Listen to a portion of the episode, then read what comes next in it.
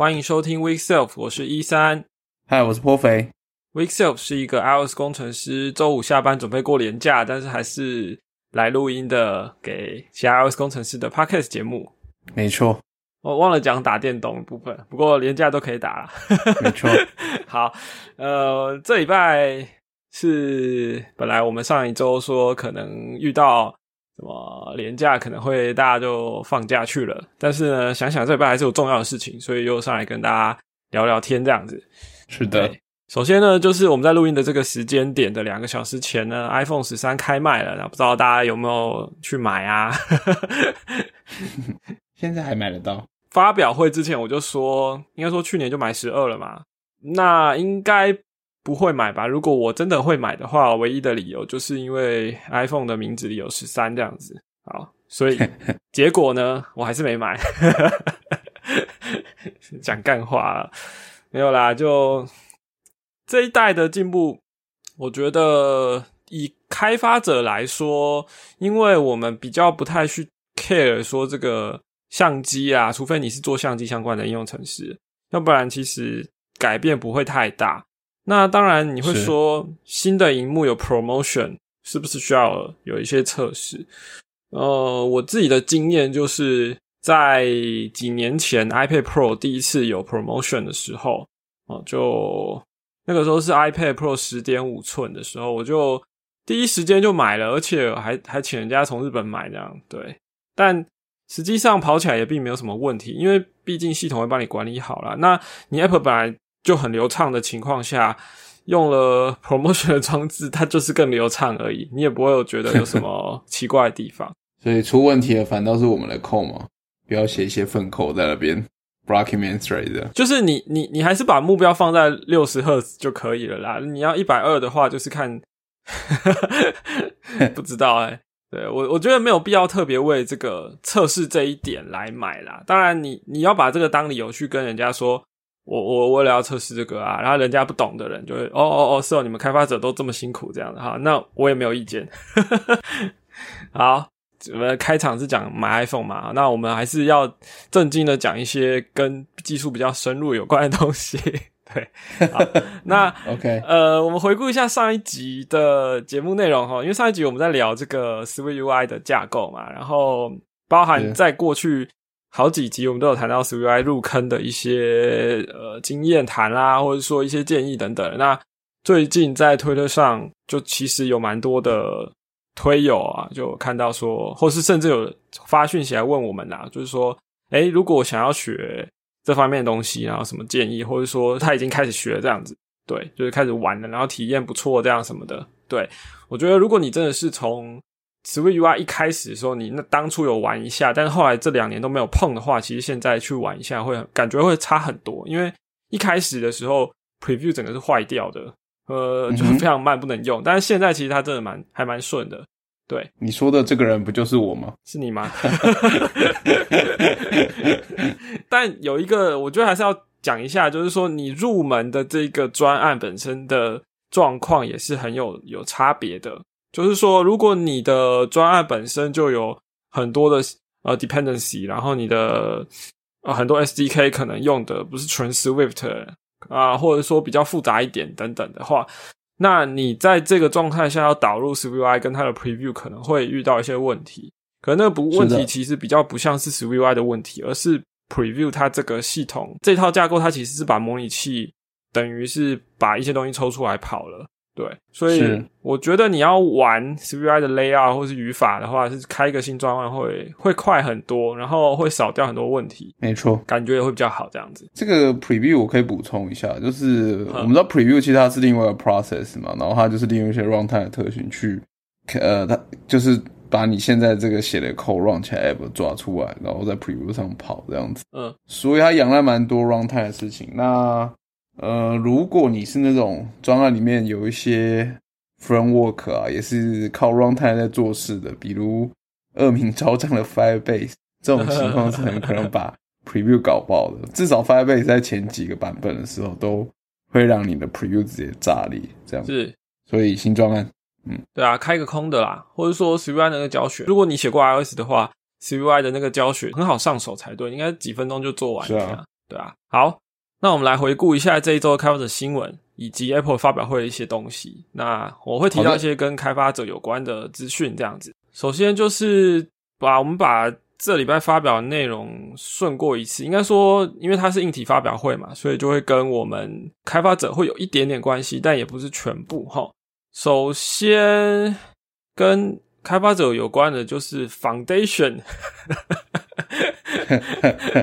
影集即将上映。对啦，影集啦，那其实不是不是跟开发者没关系的 Foundation 啊，对，就是那个艾西莫夫的基地系列，作为 Apple TV Plus 上面一个重要的电视剧，然后在九月二十四号会上映这样子，所以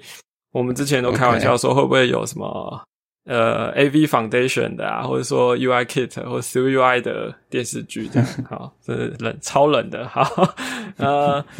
那再来就 iPad，iPad 其实没有什么变化，一样的荧幕大小，然后 C P U 就升了，诶，现在是升升到 A 十三这样子。对对，然后比较特别就是 Center Stage，所以如你如果做这种视讯软体开发，或是跟镜头有关，然后你对 Center Stage 有兴趣的话，那你本来要买 iPad Pro 才有办法。但是现在最便宜的 iPad 有这个功能了，就是超广角的镜头，然后呃系统可以帮你自己定位到走进来的人这样子，然后它的框会变，就视野范围会变大变小这样。这个功能在最新的最便宜的 iPad 就有了，所以对某些开发者来说可能会有影响啊。再来是 iPad Mini，我觉得 iPad Mini 这一代真的蛮吸引人的，颇香。最新的 SOC 嘛，A 十五，然后再就是呃五 G 的连线能力，然后 Type C，然后也有人不喜欢 Face ID 嘛，因为现在很多人戴口罩，然后那它它有的是跟 iPad Air 一样，那个 Touch ID 在电源按钮上。对，然后还有荧幕也是升级过的，我觉得这一点也是蛮不错的，所以我觉得整个 iPad Mini 的吸引程度蛮大的。然后它它就会变成说，因为我们知道 iPad Mini 其实不是每年更新的产品，所以它有点像是说，你你今年是新的，然后你可能过未来两年或三年都不会有更新这样。对这个尺寸有兴趣的人，我觉得最合适买的时间就是刚出来的时候啦，对啊。没错，不过对于开发者来说有什么差别呢？就是它的解析度是全新的一个比例跟尺寸，然后它的窄边是有史以来 iPad 最窄的。因为我们知道 iPad 所有的 iPad 里面，我们的这个最小的尺寸，旧的 iPad Mini 就是最早的 iPad 是一零二乘七六八，然后后来变两倍 Retina 嘛。现在新的 iPad Mini 它的一倍的那个呃，或者说你用 PT 来算的话，是有史以来最小的，所以。对于某些开发者来说，可能有差吧。哦，那如果你都用 Auto Layout 或者 CVI 或是都都有自动排版的话，应该不至于是一个问题。对于开发者来说，我们不需要为了这一版的 iPad Mini 去 build 一个新的 App，就是你不需要用 S Code 十三，你就可以 build 到 iPad Mini 上面。就是你你十二的这个 build 出来的 App，其实在新的 iPad Mini 上是可以直接跑完整解析度的，这样。好，再来是 Apple Watch。Apple Watch 大家说呃好像没有什么太大变化，其实我觉得是有的，尤其对开发者来说，就是它的荧幕大小变了。那我们都知道，对于 对于苹果的产品的平台，就是你你在上面开发应用程式的话，其实荧幕大小都是一个问题啊。哦。是的，那 Apple Watch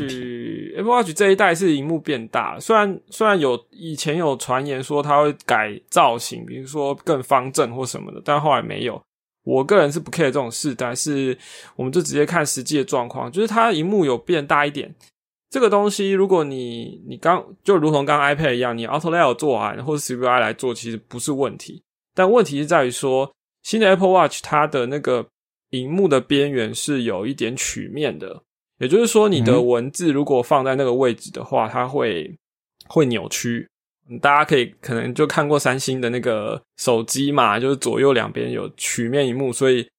嗯，呃，他们就说是这个是二点五 D 的这个概念哈。那你文字放在那个区域的时候，就会扭曲了。对，所以说 Apple Watch 在应该说 Watch OS 在这个。就是刚出来的这个新的 SDK 有一个新的 API，那这个新的 API 可以让你，就它叫做 Scene Padding，就是 CVI 底下有一个 Padding 的设定，那它会让你的你的 View 可以避开啊，自动的避开最两左右两边的这个这个范围，这样就是其实跟 Safe Area 的概念很像，只是说因为手表的荧幕很小，我们常常 UI 就是左右填填到满了，那加上这个 Padding 还比较是比较快的这样。好，再来就是 Apple 的 Fitness Plus 开正式支援多人运动这样。那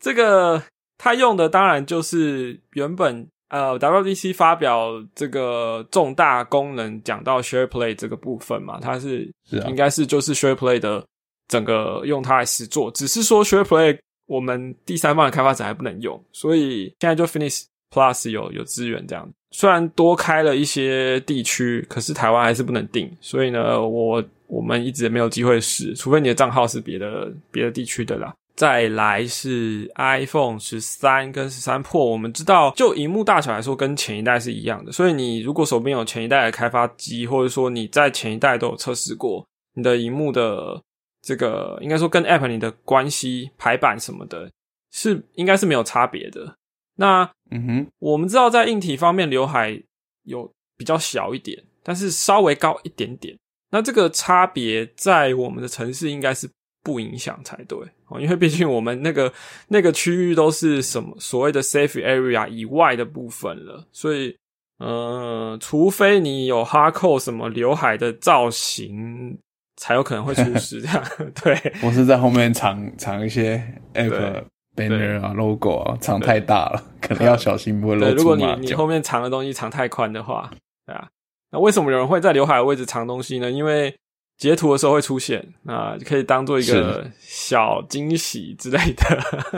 某种截图后的行销手段。对，好，那么至于刚刚我们那个 promotion 嘛，一百二十赫兹，这个我刚才有讲，就是其实对于开发者来说，应该是不太需要担心的。至于效能，大家说 A 十五好像 CPU 的这个 performance gain 不太多。但是其实 GPU 也不差，所以对于图形应用开发的开发者啦，或者游戏开发者，我觉得可能应该是一定会去要要要要买来测试的这样。对，好，呃，还有什么呢？我看一下啊，跟十二的差异，跟十二的差异，我觉得好像都还好。呃，你你你有你有注意到什么差异吗？好像厚一点是吧？你说尺寸哦？对啊，厚度好像厚一点点。我看的不是尺寸，看的是重量。对，嗯，我我是想说，因为尺寸和重量多少还是有某种相关性啊。实际上尺寸是多了一点点，没有错。但是那个一点点就是大概零点一五一公分的的下一级这样子。对，所以。重量的差异是比较大的，像比如说 iPhone 十二是最小的 mini 好了，我们讲最小的 mini 是一百三十五克，但是十三 mini 是一百四十一，就多了六克啊，六克好像还好，对不对？那我们来看一下 Pro 哦，iPhone 十二 Pro 是一百八十九克，但是十三 Pro 呢已经到了两百零四了，就是破两百了。那最重的呢？iPhone 十二 Pro Max 是两百二十八克，但是十三 Pro Max 到两百四，我两百二十八克的 Pro Max 就受受不了了。现在现在 新的就更重，这样子，对，这已经不是砸到脸的问题了啦，这个是我觉得这个就是手会受伤的问题，这样牙齿会断掉。就如果是开发者的话，你你最好是要买一个手机架把它立着，要不然你要一直从桌上拿起来，就是会手会受伤。对。也是好，那我觉得其实就开发者来说，我们需要知道的一些硬体细节，应该就是这些了。好，没讲的新闻就是那个 M One 的下一代的 Mac 嘛，就是这个发表会是没有没有任何的 Mac 的。不过像去年就是发表会是连续三场，就每隔一个月隔一场，所以我觉得可能接下来也会有 Mac 的发表会跟 iPad Pro 的发表会，可能会是在这个。就下个月或下下个月之类的，嗯哼，没错，应该会这样子进，因为毕竟很多人都是在等新的 Mac 嘛。虽然我觉得好像 M One 就很不错啦，好好，是啊，有有 M 看买，只需买啊。对，接下来就是跟我们开发者更有关系的事情，是九月二十号的时候，这个 iOS 十五就会上市了。九月二十号是啊，我们台湾在放假嘛？那对，其实也有在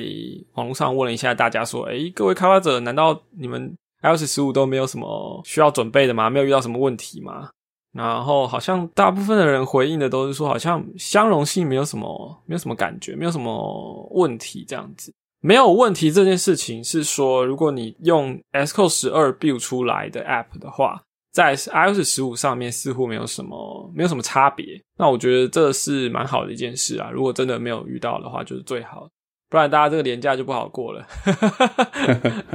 我我觉得哈，因为基本上我们知道荧幕尺寸就是是完全不用担心的嘛，对不对？对啊，大部分上那所以第一眼看不出来，大家可能就哦，那算了，OK。看起来没事。是我们除了 iOS 十五以外，还有 Xcode 十三哦。那这个部分呢，我觉得就比较多灾情了。应该不是只有，应该不是说我遇到了，因为我其实就观望，踩过坑多的人，你就会知道说什么东西可以先避开这样子。那我觉得 Xcode 十三。你当然你在 WDC 的时候，beta 你就一直乱玩嘛，没问题嘛。可是你要真正要拿来工作用的，或者说你要做正式上架的产品的时候呢，就先避开 RC 版本吧。对，嗯哼，因为大家记不记得，Xcode 自从十三的 beta 五之后就没有再发过 beta 版了。对啊，一路到现在就 RC，所以。这当中到底改了什么？有没有修什么呢？其实你看 release note 就知道，很多东西没有修啊。像我们之前有聊过，拿来做那个那个 code review 的功能嘛，去串接 GitHub 的 API，然后可以做 code review，那些东西基基本上没动嘛。没错，而且有一一整票 non issue 在那里，就全部先列成 non issue 了。所以你就知道有些东西 根本就没有时间去修。所以我觉得 S Code 十三大家可以不用太。早去，既然你的 Xcode 十二用的好好的，就可以支援最新的所有硬体，就不需要 Xcode 十三了。除非你是 Apple Watch 的开发者，那你就需要新的 API 来让你的排版确定没有问题。但除此之外呢，我觉得应该都没有关系。对，好，再来有一个意外的惊喜，虽然我自己还没有试 Apple TV，在 tvOS 十五呢，终于支援台湾的 Siri 这个功能。从 tvOS 应该是九吧，Apple TV 从第四代从 iOS 分出来的这个 tvOS，那个时候是 tvOS 从九开始，然后呢，它终于支援了这个 Siri 台湾版的。那你终于遥控器上的那个麦克风按钮或是 Siri 按钮不是白做的了，因为以前按下去它只会出现一个搜寻框，然后其实你也不能搜寻什么啦。好，那我自己还没试，不过有的有这个东西会就很方便很多。那我觉得，如果你刚好有有做 TV app 的人，应该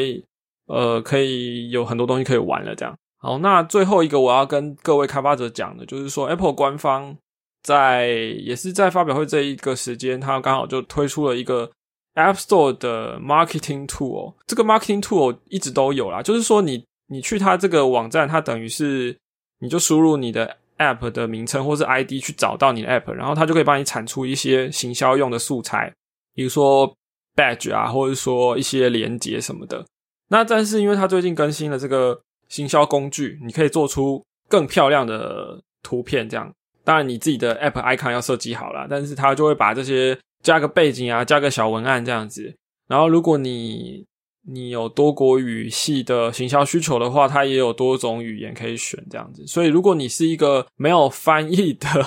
小开发者，就是你没有你没有办法负担一个翻译的成本的这个小小小的独立开发者的话，那其实这个工具也可以帮你做出一些漂亮的各国语系的素材，然后你可以放到你的官网上之类的。我觉得也蛮漂亮的。然后在推特上也看到好几个不同的开发者把他们的这个 app 套上去之后秀出来。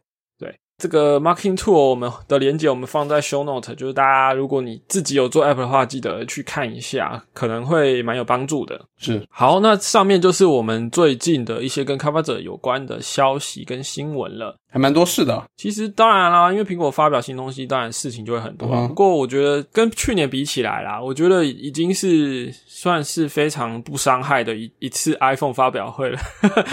你还记得去年是紧急上架吗？就是好像隔天 iOS 十四就就 release 了，突然说明天 release，对啊，What？就就害很多人措手不及这样子。那嗯哼，毕竟很多人在新的 OS 上面想要做的事情，就是用新的 Xcode 从 Beta 一直用到 RC，然后呢，现在要是准备发布的时候，就用 RC 去 build 一版，然后送审，然后就希望说这个最新的版本的 App 有用到了新的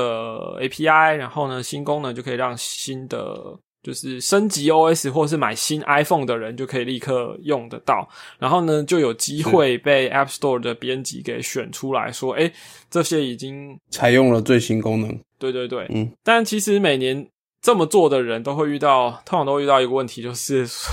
被 App Store reject，说你不可以在你的更新资讯提到。新的 OS 的版本号这样子，然后很多开发者就会觉得莫名其妙。你不是寄信叫我们闪密新的 App 了吗？我相信每个开发者应该都收到信了，就嗯哼，就 review 的时候跟你说，你不要写 iOS 十五这样。我看到很多人都都遇到这个问题啦。那不过，总之我觉得这个今年的这一个，除了这个我刚刚讲的这件小事情以外，今年的这个 iPhone 发表跟新的 OS 发表对于开发者的伤害，我觉得是小很多了啦。那当然，我们之前也有提到说，跟苹果的隐私权政策有关的，像什么 Private Relay 啊，那个东西跟你的 App 其实也不是很直接关系，那比较跟你的整个后台或者 Infra 有关。嗯哼，所以那个东西不是不影响 iOS 开发者，是说不影响你发这个版本啦。对。嗯哼，我觉得这样子的体验蛮好的，但 怎么讲呢？我觉得应该说什么有伤害，大家印象会深刻啦。啊，如果都很平顺的话，好像就不会觉得说有什么特别这样。你这个就是 M 属性已经开始在跑出来了，就是没有被虐的时候，就会怀念被虐的时候那些时光。这样，我也不是怀念，我只是说。就感觉少了什么，对不对？就就觉得好像理所当然，对对对。我我不是说 谢不杀之恩哦，就是我只是说，我只是说人会忘记，就是说，哎，其实，比如说你明年又遇到类似的伤害的时候，你可能就会忘记今年其实还过得蛮顺的。对，可能明年 iOS 十六的时候，我们听众再回来跟我们说，我们我们今年到底讲了什么？好。那我们来讲讲这礼拜想要跟大家聊的主题吧。好的，这是一个多次想要聊，但是今终于拖到今天来开始聊的主题。所以是谁在拖？不是我们，我们上礼拜节目不小心欲罢不能嘛。我们本来想要一起也想要一起提的嘛，对不对？结果也是上礼拜聊太久。好的，那刚好我们上一集就是一三讲很多关于 s UI 的架构的事情嘛。我有说我对 s UI 感想是，它写起来真的是最像。所以 view 等于 f of state 的这种，让我最有这种感受的一种框架。我觉得能够做到这件事情，最主要都是其实底下就是有 confi 在做强力的支援，因为他帮我们把 binding 这件事情，然后用 property wrapper 就是属于的本身的功能，就让这些事变得非常的简洁。你在学习的时候，你完全甚至说你可以不用，几乎啦，我觉得初期的时候，就像你知道 state 会变化。你的 view 更有变化，然后 binding 知道它是有 getter 和 setter 双向的绑定。这个你甚至可能说，你对 combine 这种没有任何概念的人，甚至也可以上手开始做这些东西。这样子，我觉得 combine 立了很多的功劳。但是我们也知道 binding 这件事情呢，只是说它减少了很多我们需要做的努力，但不代表说我们完全在开发的时候都不需要去考虑说。呃，要怎么面对这种模式的开发？举个最常见的例子，就是说，当你开始 UI 做多一点的时候，你必须跟一些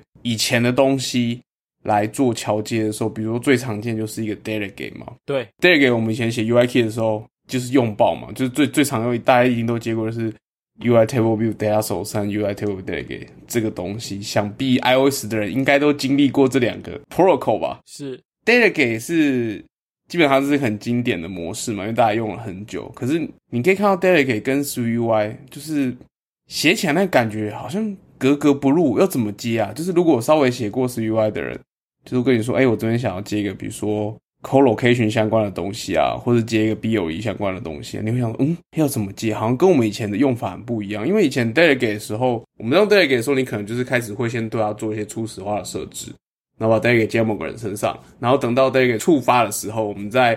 data 给触发那些我们实做 Mason 里面在做一些事情。可在 s w UI 看起来跟这些事情好像差很远啊，因为 s w UI 好像就是一个东西变化了，然后我们可以这个 view 就会跟着变化，然后我们可能会有一些 on appear on disappear 的一些地方让我们做一些事情，但也就这样而已。所以 data 给要接到 s w UI 其实是第一个是没办法直接接的，嗯嗯，所以这个就要借用 combine 的力量，因为这是 combine 开始必须浮出台面的时候。因为 combine 它就是一个 reactive programming 的方式嘛，那 reactive programming 其实讲很简单啊，就是一边发生变化之后，它会送出一个资料流，然后就一直发送，一直发送，然后接到这资料的人的人呢，他基本上就是真的像收一条水流进来，那你就是里面水流里面呢会是不同的资料，那你就收到资料的时候就自动做出一些对应，那这这些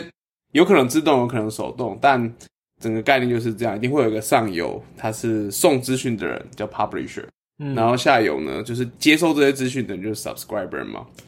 那 s u i 这些 view 基本上扮演的就是比较类似这个 subscriber 的角色，因为他们知道 state 变化的时候，他们要跟着改变。那 data 给听起来概念很像，可是实际上你看他们的长相完全不一样，因为 data 给有好几个 master，它是以 master 为主，但是如果是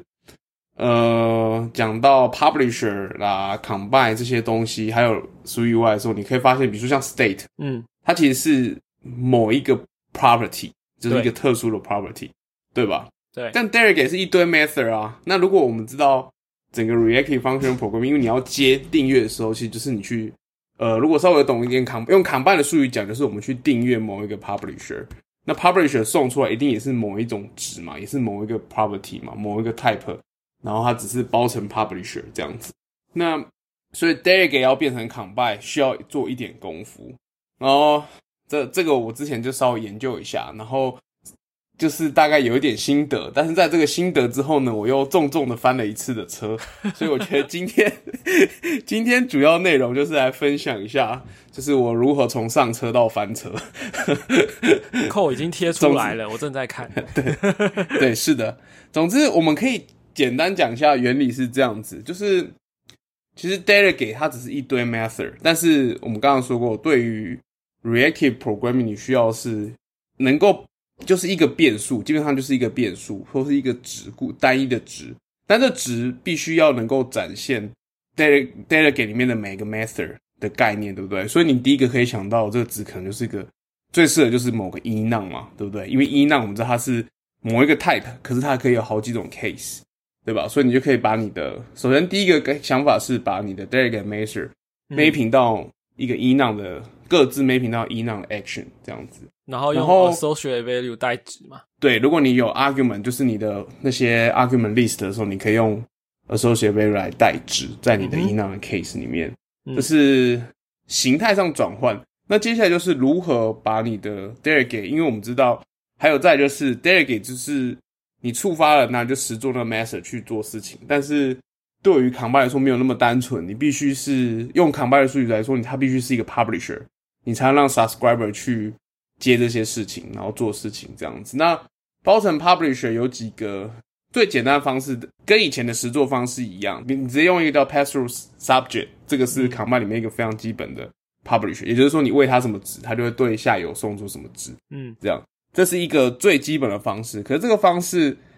实际上使用并没有那么的方便，为什么没有那么方便呢？这个我可以稍微讲，稍微提一下，就是在 Reactive Coco，它也是一个 IFP 的框架，但我要讲其实不是这个框架，是因为它在里面把这种 publisher 的角色分成两种，嗯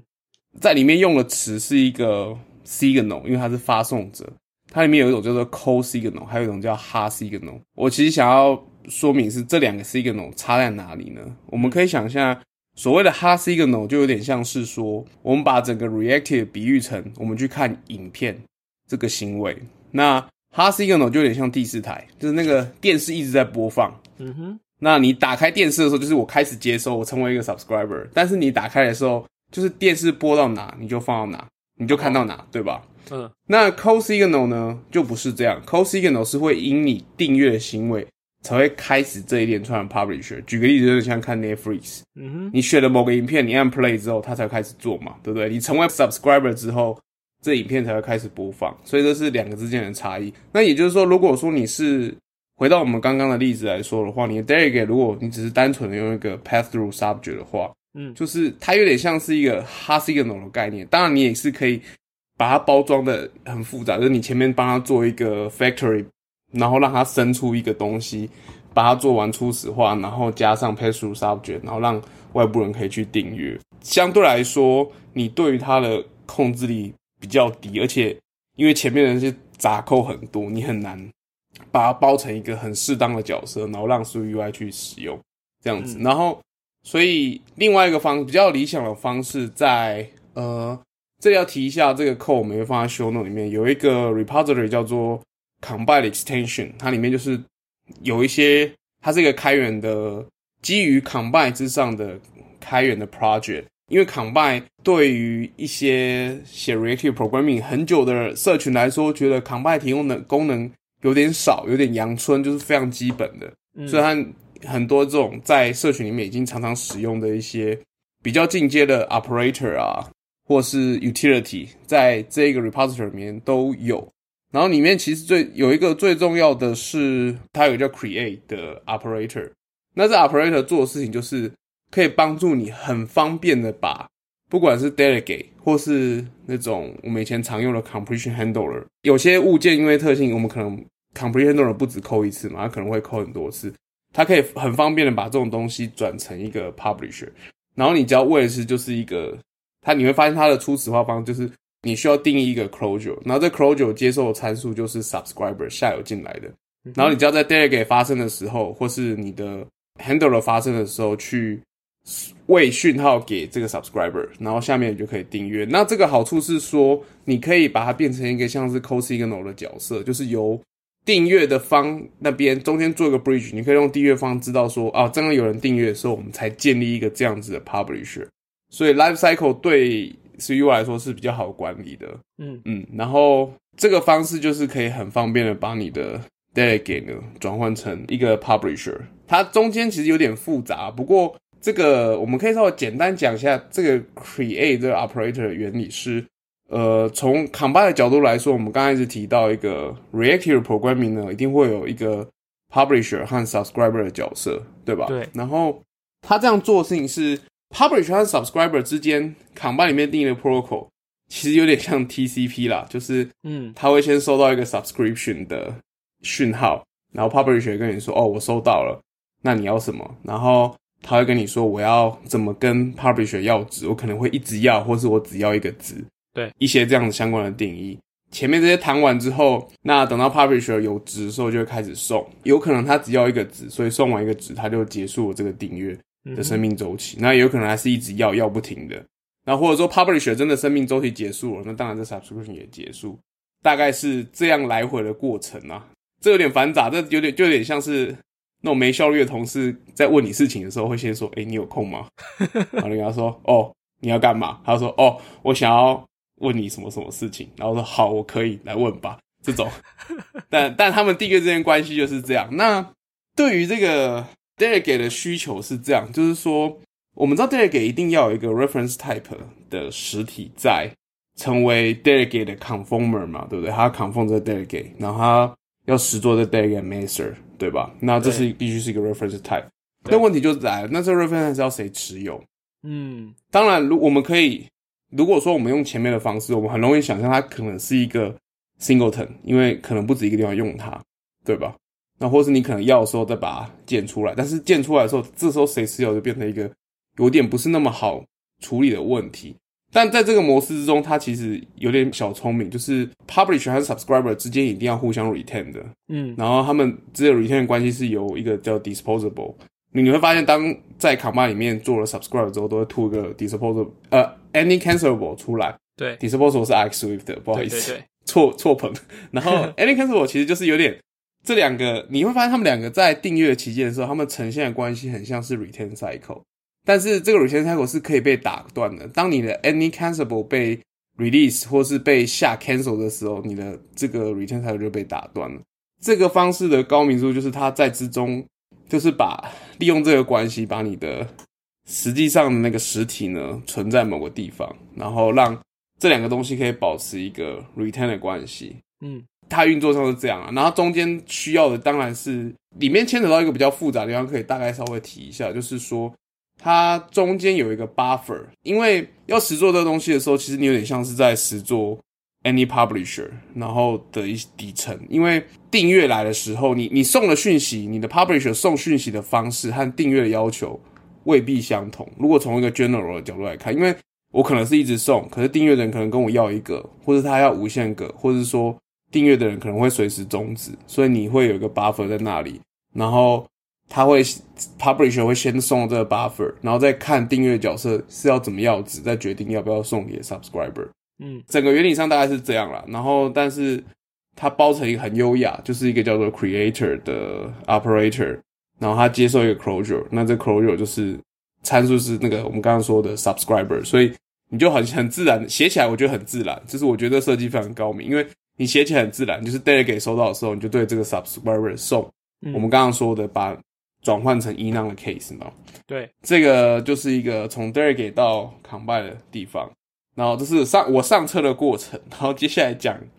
翻车的事件。然后在这事件之中，我们可以发现一件事情，就是说我们刚刚没有提到，但是其实 publisher 和 subscriber 下面还有一个更重要的概念叫 scheduler。嗯，那 scheduler 就是用来决定说大家在哪一个 thread 上做事。你可以想象的是，呃，从一般的情况来来讲，或者更多元的情况来讲，那 publisher 和 subscriber 可能各自都在不同的 thread。我可能在某个 thread 送讯息给你，然后你是在不同的 thread 接收讯息，因为这很自然嘛。我们可以想象，你 delegate 如果最终是要弄一些东西到 UI 呈现的，那你势必要在 main thread 收这些讯息，对吧？嗯，可是你的 delegate 可能在背光 thread 啊，比如说是 Code Bluetooth 的 delegate，或是呃其他东西的 delegate，那可能在背光 thread 这样子。那既然是 thread 的话，那就要非常留意一件事情，就是有可能会有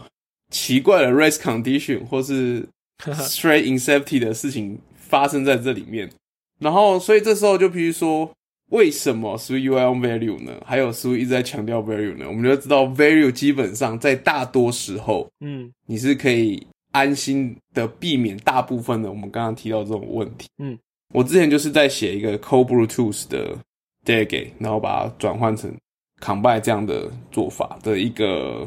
我们姑且称它一个是一个 Code Bluetooth 的 client。然后 Code Bluetooth 里面有一个角色叫 Peripheral，就是你外面那些有蓝牙的装置，比如说可能你家的智慧门铃啊，你家的智慧台灯有蓝牙，它是对 Code Bluetooth 来说，它角色是一个 Peripheral。然后你是跟这个 Peripheral 连线之后，它有一个叫做呃 Peripheral Delegate，因为你是必须跟这个 Peripheral 连线，对，然后你要跟它做一些通讯。Code Bluetooth 的通讯的原理是这样子，就是你一个 Peripheral 上面会有一些 service。Service 上面会有一些 characteristic，对那 characteristic 有 read 和 write，那通常是我们会写，我们把我们要送值给 peripheral，其实是对它做写入的动作，然后我们会去观察 observe 这个 read 的 characteristic，然后它如果写入之后，它 response 给我们，它会改变这个地方的值，然后我们就会有一个收到一个 did update value of characteristic 的一个 delegate 这样子。嗯它的 delegate 的参数里面只有那个 peripheral 作为这个 delegate 的 argument，然后他只跟你说，哎，这个可还有 characteristic，他说这个地方更新了，嗯可他没有，他不会把 value 传进来。那通常我们在 Mason 里面做的事情是，呃，我们拿到这个 peripheral 和 characteristic，然后我们再把它值读出来，再拿值去用。嗯，那很自然嘛，因为你在转换一这个 delegate measure 到 enum case 的时候，你就一定是一个一比一的 mapping 嘛。对，所以你很自然就会把一些 argument 就是把 argument list 呢召唤成 associate value 这样子，所以这个 argument list 里面只有 characteristic，然后我也把它这样做。嗯那所以说，我们当我们收到的时候，就是收到这个地方的时候，我就知道啊，我写去了 request 呢，然后有回应了，然后我就开始把这 characteristic 出拿出来，嗯然后取它，就是在接收段的时候取它的 value，然后去做事。对，结果就这样过了一段相安无事的时光。嗯、开发初期就是所有事情对时间的要求都很宽松的，然后当后面开始东西越来越多的时候，嗯就对时间的要求越来越严苛，都会开始出错了。嗯然后那时候我 debug 很久，想说到底为什么？为什么就是有时候感觉会掉讯息？我真的搞不懂。嗯然后有一天我就不知道什么，就是冥冥之中突然就开窍了什么事情，然后我就发现一件事情，因为这个 characteristic 它是 reference type，然后也就是说，当这 tag 响的时候，也就是我 publisher 送出一个 action 的时候呢，对，它的确是刚 update value。当我 receiver 收到的时候，我再去读纸的时候，下一个那个 update 可能已经触发了，而且这个东西是 reference type，所以它已经也改变成下一个的值嗯哼，哦。也就是说，假设第一次送 A，第二次送 B，那 publisher 想的时候其实是 A 告诉我说 A A 送来了，但是我在 receiver 在取值的时候嗯，B 也送来了，所以这时候这个 reference type 就变成 B。嗯，所以我等于收了两次 B，然后听起来很愚蠢，也很很简单，也这种错误很基本，但他的确花了我非常多的时间才发现这个血泪的教训，这样，所以反正总之解法大家可以想的很简单，就是你必须在送进这个 publisher 之前，先把值取出来，然后把这个值，那个值当然是一个 primitive 的 value type 嘛，然后一起送进 publisher，然后从 publisher 就直接拿值，不要管那个 characteristic，大概就是这样子，就是大型翻车现场。这个故事告诉我们，就是说，如果你在 Combine 世界或者 CVI 的世界里面要处理跟 Reference Type 的有关的东西的时候，就要特别注意。是的，要真的是要小心再小心。为什么 Three UI 的 View 呢和 State 呢都是最基本的 State 是个 Value 呢？当然，你也可以说还是有 Observe Object 和 State Object 这种 For Reference Type Property Wrapper。但我认为最基本的 Model 其实可能还是尽可能选择 Value 会是比较理想的，因为嗯第一件事是，其实我们知道在前面也提过嘛，Sui 的 Life Cycle 的时候，Sui 其实会自动帮我们对这些 state 的变化做 compare，对，对吧？就算你没有 equable，但它是你也不知道它实际上怎么做的。那我们的猜很直觉的猜想就是它的 runtime 把这些东西抓出来，然后一一比对。嗯，但你也要小心，就是你用 value type 很单纯，不会有什么问题。但是 reference type 会不会有一些奇怪的现象呢？嗯，或者当你设计很奇怪的 reference type，然后你自己定一些奇妙的 e equable 的实作方法的时候，虽然说 equable 不是必须的时候，我总觉得某些时候你可能会撞上一些很奇异的事情，这样子。嗯所以 value type 才是首选了，各位。嗯 好，那么该劝败了，真正的主题要来了。好，呃，不过不过要讲一下啦，就是破费刚刚讲的翻车的扣是是有 publish 出来的，我们会放在 show note 上面。对是的，好，那我们就来进入这礼拜劝败话题喽。首先，耶、破费买了什么？我买了什么？可是我还没摸到、欸你还没摸？好，我好，连续两个礼拜没摸到，到底我有我有视讯看到他开箱。好，那就不算好了，不要算好了，对不对？对，好，那这这这礼拜我先先又保留，好先对，我上礼拜说我买了 Xbox 嘛，Series S，对不对？那我来聊一下其中一个小东西，我觉得蛮有趣的，因为我之前在玩呃 Xbox 的游戏，我是玩它的 PC 版的 Game Pass，就是微软的订阅有分很多种嘛，有 Game Pass 有这个 console 版的，就是你玩 Xbox 主机的时候，你可以订阅它的游戏。它也有 Game Pass 的 PC 版，也就是说你在 Windows 上玩。然后呢，我因为之前只有 PC，我没有 console，所以我就订了 PC 版的 Game Pass。然后当我拿到 console 的时候，然后登录我的账号，然后我就发现，诶，怎么有一些游戏我是可以安装的？然后我才发现，哦，原来、哦原来这个 Game Pass 其实有一个有趣的地方，就是我之前就有在注意，就是说，诶，有些游戏它有标明有 tag 叫做 Xbox Play Anywhere。对游戏的玩家来说呢，你可以订阅这个，或者说你可以买这个游戏，然后它可以 Play Anywhere，意思就是说，呃，PC 上也可以玩，然后 console 上面也可以也可以玩，然后简称就 XPA，啊 XPA。嗯哼，那本来我对这个东西的理解就是说，OK 啊，你可以玩一个游戏在